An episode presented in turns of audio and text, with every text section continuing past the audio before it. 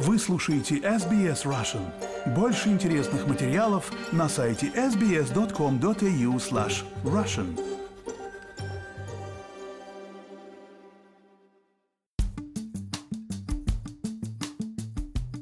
Здравствуйте! В эфире подкаст SBS Russian. У микрофона экономист Геннадий Казакевич.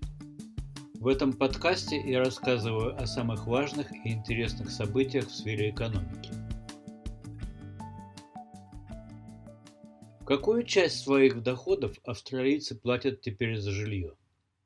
В результате резкого увеличения цен на недвижимость из судных процентов многие австралийцы оказались в беспрецедентной ситуации с расходами на жилье. На сайте ABC News опубликованы обширные данные о ситуации с расходами на жилье. Они существенно ухудшились даже по сравнению с тем, что было еще несколько лет назад, когда я вплотную занимался экономикой жилья. Вот об этом сегодня и поговорим.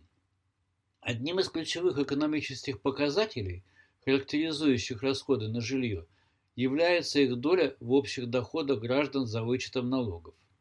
В этот показатель входят не только выплаты банку за суду на жилье и арендная плата, но и местный налог – Плата за обслуживание, если недвижимость – это квартира или таунхаус на общей земле, и стоимость страхования. Если посмотреть на этот показатель в среднем по стране, не разделяя граждан и домашние хозяйства по уровням доходов и возрасту, то все выглядит не так уж страшно. Если в 1980-е годы австралийцы тратили на крышу над головой 12-14% своих доходов, то сегодня немногим более 20%. Тем не менее, отметим, что этот показатель существенно выше, чем он был в конце 1980-х, начале 1990-х годов, когда ставка судного процента достигала рекордного значения 17. И даже после этого пика судный процент долго оставался более высоким, чем он сегодня, примерно 6,5%. Между тем, трата в среднем по стране 20,1% доходов на жилье – это как средняя температура воздуха в больничной палате с открытой форточкой. Если выделить из этого показателя треть домашних хозяйств, которые выплачивают банкам суду на жилье, то для них этот показатель сразу увеличивается примерно до 30%. И даже это кажется не так уж много. Но дьявол скрывается в деталях. Ведь люди зарабатывают по-разному. И если не вдаваться в детали, семьи с самыми высокими доходами – тратит на выплату суду и другие компоненты стоимости жилья 22,9% доходов.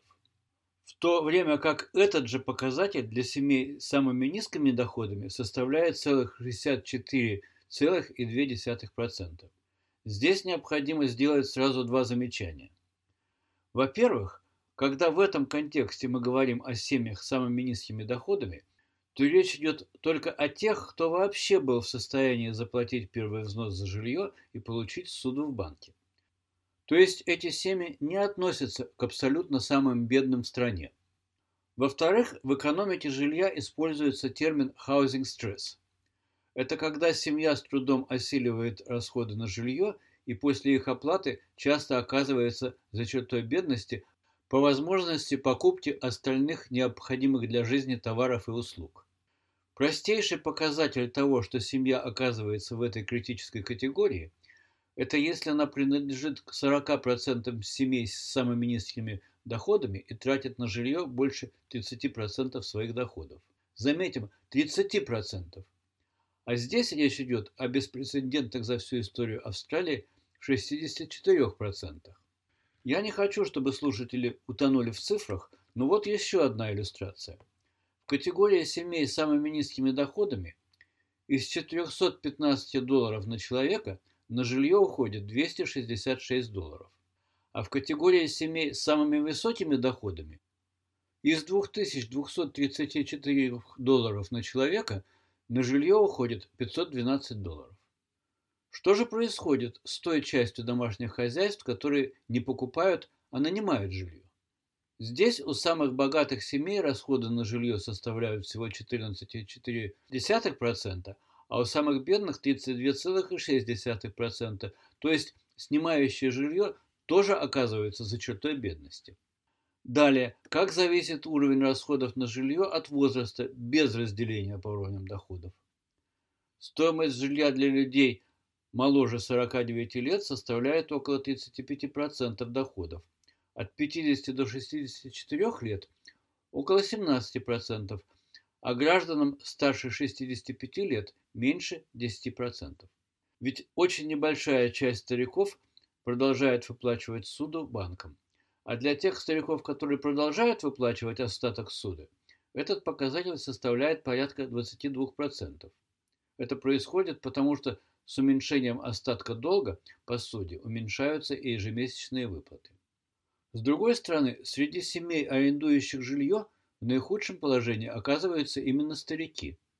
В среднем, без разделения по уровням доходов, для них стоимость жилья оказывается в районе 22-23%. Это нужно очень хорошо понимать, потому что количество стариков, арендующих жилье, увеличивается быстрее, чем общий рост населения. Что же все это означает для австралийской мечты? Ведь считалось, что каждая семья в идеале должна иметь собственное жилье.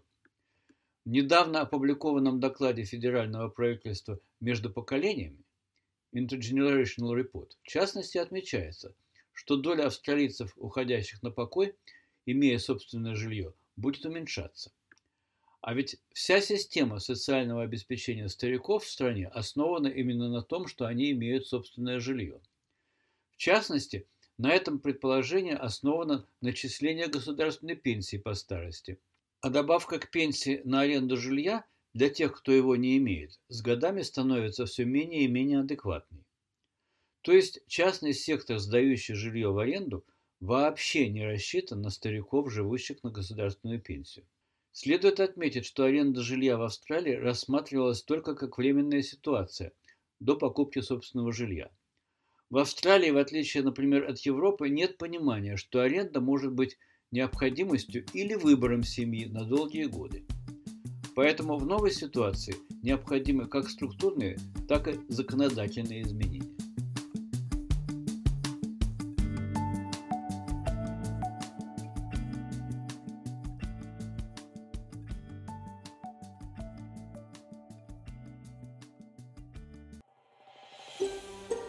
Хотите услышать больше таких историй? Это можно сделать через Apple Podcasts, Google Podcasts, Spotify или в любом приложении для подкастов.